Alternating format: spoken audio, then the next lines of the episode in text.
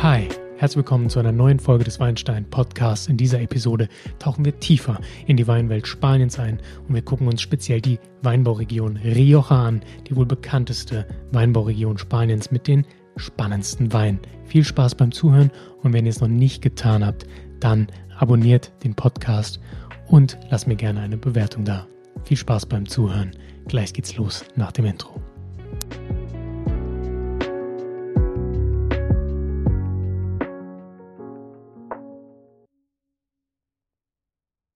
Und wie immer beginnen wir mit der geografischen Lage der Region.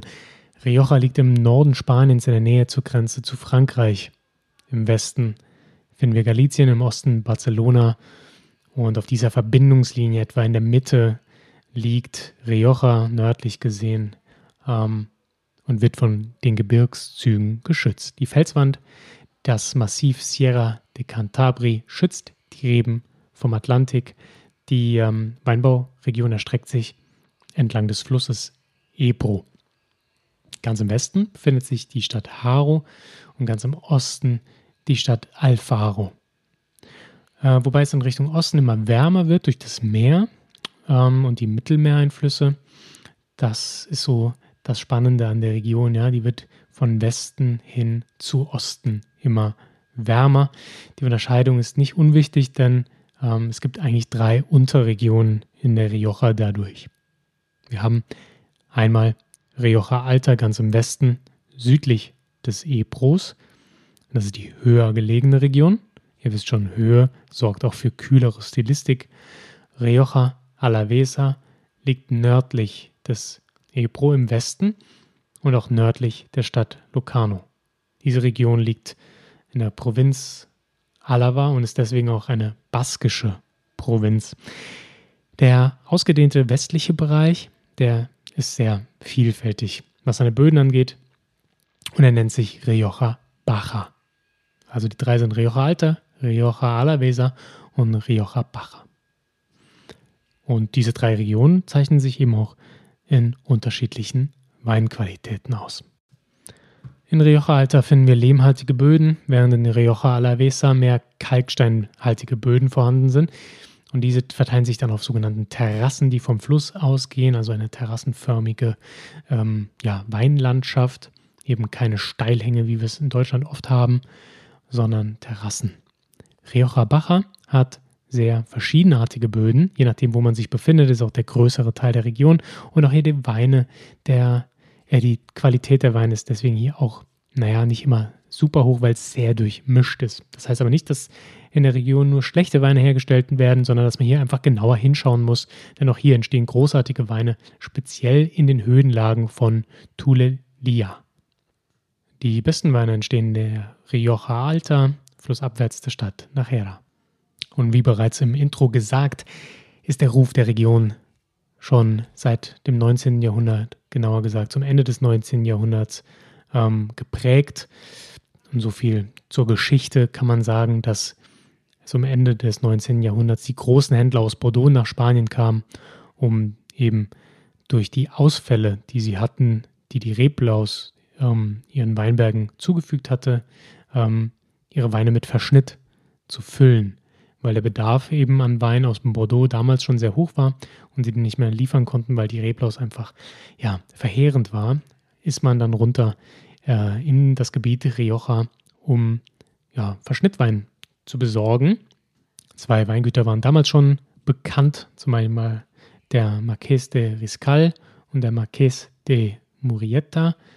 Ähm, die beiden sind damals eben schon hin und haben Weine dort groß gemacht. Ähm, dann die Stadt Haro in Rioja hatte die beste Bahnverbindung in Richtung Frankreich und deswegen haben sich dort dann auch die meisten Bodegas angesiedelt, um die Franzosen eben mit Wein zu versorgen. Mittlerweile ähm, ist das auch so geblieben und in der Nähe von Haro finden wir deswegen die größten und wichtigsten Bodegas, denn dort, genau, wohl quasi die Region Rioja begründet, weil sich die Händler dort niedergelassen haben. Die französischen Händler zeigten in Spanien dann, wie man mit kleinen Fässern arbeitete, also haben quasi das ähm, Barrique-Fassverfahren, wenn man es so nennen möchte, dort eingeführt. Und damit wurde der Weinbau auch in Spanien auf ein neues Niveau gehoben. Ja? Ähm, die Eisenbahnlinie entlang Haros ist deswegen auch äh, gefüllt mit den großen Bodegas. Also es ist nicht nur Haro selber, sondern immer schön entlang der Eisenbahn. Ja, die Weine aus dem Rioja sind in der Regel von Tempranillo geprägt. Also das ist die Hauptrebsorte dort und ähm, die ja, sind auch etwa 61 Prozent der Weinreben in der Region sind Tempranillo. Ähm, dann kommt Garnacha mit 18 Prozent. Was ganz Besonderes ist Graziano. Das ist eine schwierige Rebsorte, speziell für Rioja. Zudem ähm, noch ist zugelassen Mazuelo mit 3,5 Prozent. Das findet man eigentlich wirklich kaum, wenn dann eher vor Ort. Ja, der Schlüssel für besonders gute Weine aus Rioja ist der Verschnitt und der Ausbau. Ähm, früher wurde sehr schnell vergoren und lange Lagerung gemacht, damit mehr Holznoten in den Wein eindringen, weil das eben dieser Stil, den man von Bordeaux her kannte, dann bis äh, ja, zur Karikatur getrieben wurde. Und dann hat man sich dann doch wieder umentschieden und sagt, okay, wir machen eine langsame Gärung, ähm, kommen rascher auf den Markt für mehr Tiefe und mehr Frucht mm, und wesentlich mehr Säure und Tannin. Ja, genau. Und das ist eben gerade dann im östlichen auch äh, weniger der Fall, sondern wenn wir in den Westen gehen und die Wärme bekommen in der Region, dann wird da einfach ein bisschen mehr Säure reinkommen, als das im Osten der Weinbauregionen der Fall ist. Also merken, ne, Richtung Westen wird es wärmer, da haben wir dann mehr Tannine, vollere Weine als im Osten. Genau, ich hatte gerade gesagt, Verschnitt und Ausbau sind so die zwei Schlüsselelemente, mit denen gespielt wird und auch gespielt wurde und auch immer noch gespielt wird. Äh, es gibt jedoch aber auch Terroir-Winzer, die eben sich besonders auf die Lagen, auf die Einzellagen ähm, fokussieren, was nicht unbedingt typisch war für die Rioja, aber eben, glaube ich, weltweit so ein Trend ist, dieses Mikroklima, ähm, aber auch das Terroir wieder zu spiegeln. Bekannte ähm, Winzer und Weingüter sind Allende, äh, Contino, Valpietra, Abel Mendoza, Davids San Pedro und ähm, die sind eben die, die besonders auf Einzellagen und Terroir gehen. Die Negociants, eben diese Händler, wie man sie eben aus Frankreich kennt, sind mittlerweile nicht mehr da. Und äh, jetzt geht alles aus einer Hand. Also ein Weingut macht selber äh, quasi den Wein im Weinberg bis in die Flasche. Und früher waren eben noch Negociants mit dem Spiel. Wenn ihr darüber mehr erfahren wollt, dann hört euch meine Reihe Frankreich äh, zu Frankreich an. Dort erkläre ich das ein bisschen genauer. Sehr tolle Weine aus dem Rioja, sehr bekannte, großartige Weine mit vielen Punkten und äh, Bewertungen und ja, sind mittlerweile auch Prestige-Weine sind, ist der äh, Viña Tondonia von López de Heredia.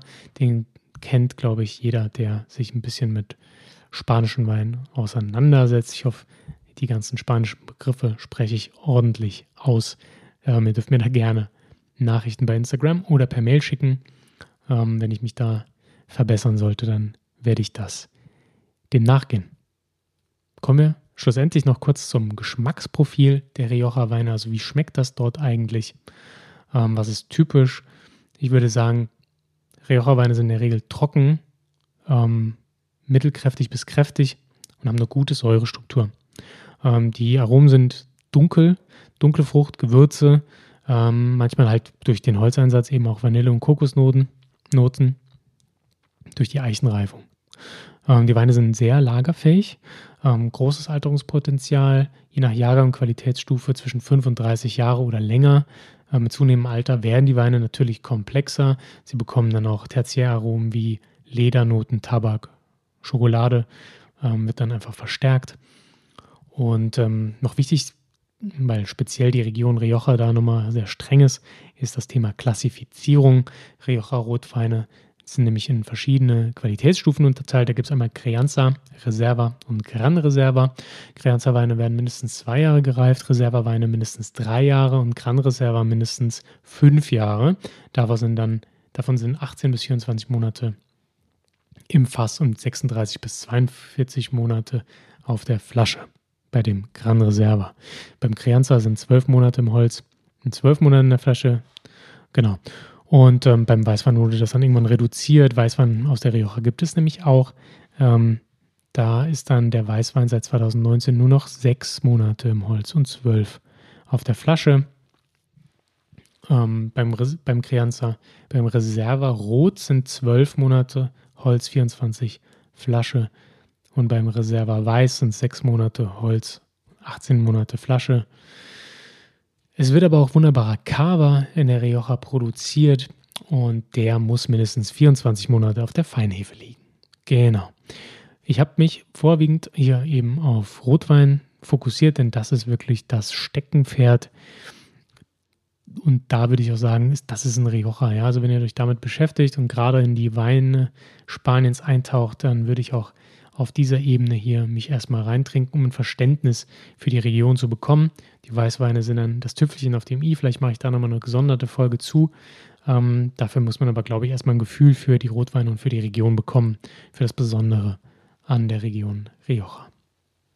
Ich hoffe, ihr hattet Spaß in dieser kurzen, knackigen Episode zu dieser Weinregion. Ich habe versucht, die Sachen auf den Punkt zu kriegen mit der Geografie, der Geschichte und dann mit den Weinen einfach drei große Punkte zu bearbeiten. Ähm, genau, wenn es euch zu schnell ging, dann lasst mir gerne auch einen Kommentar da.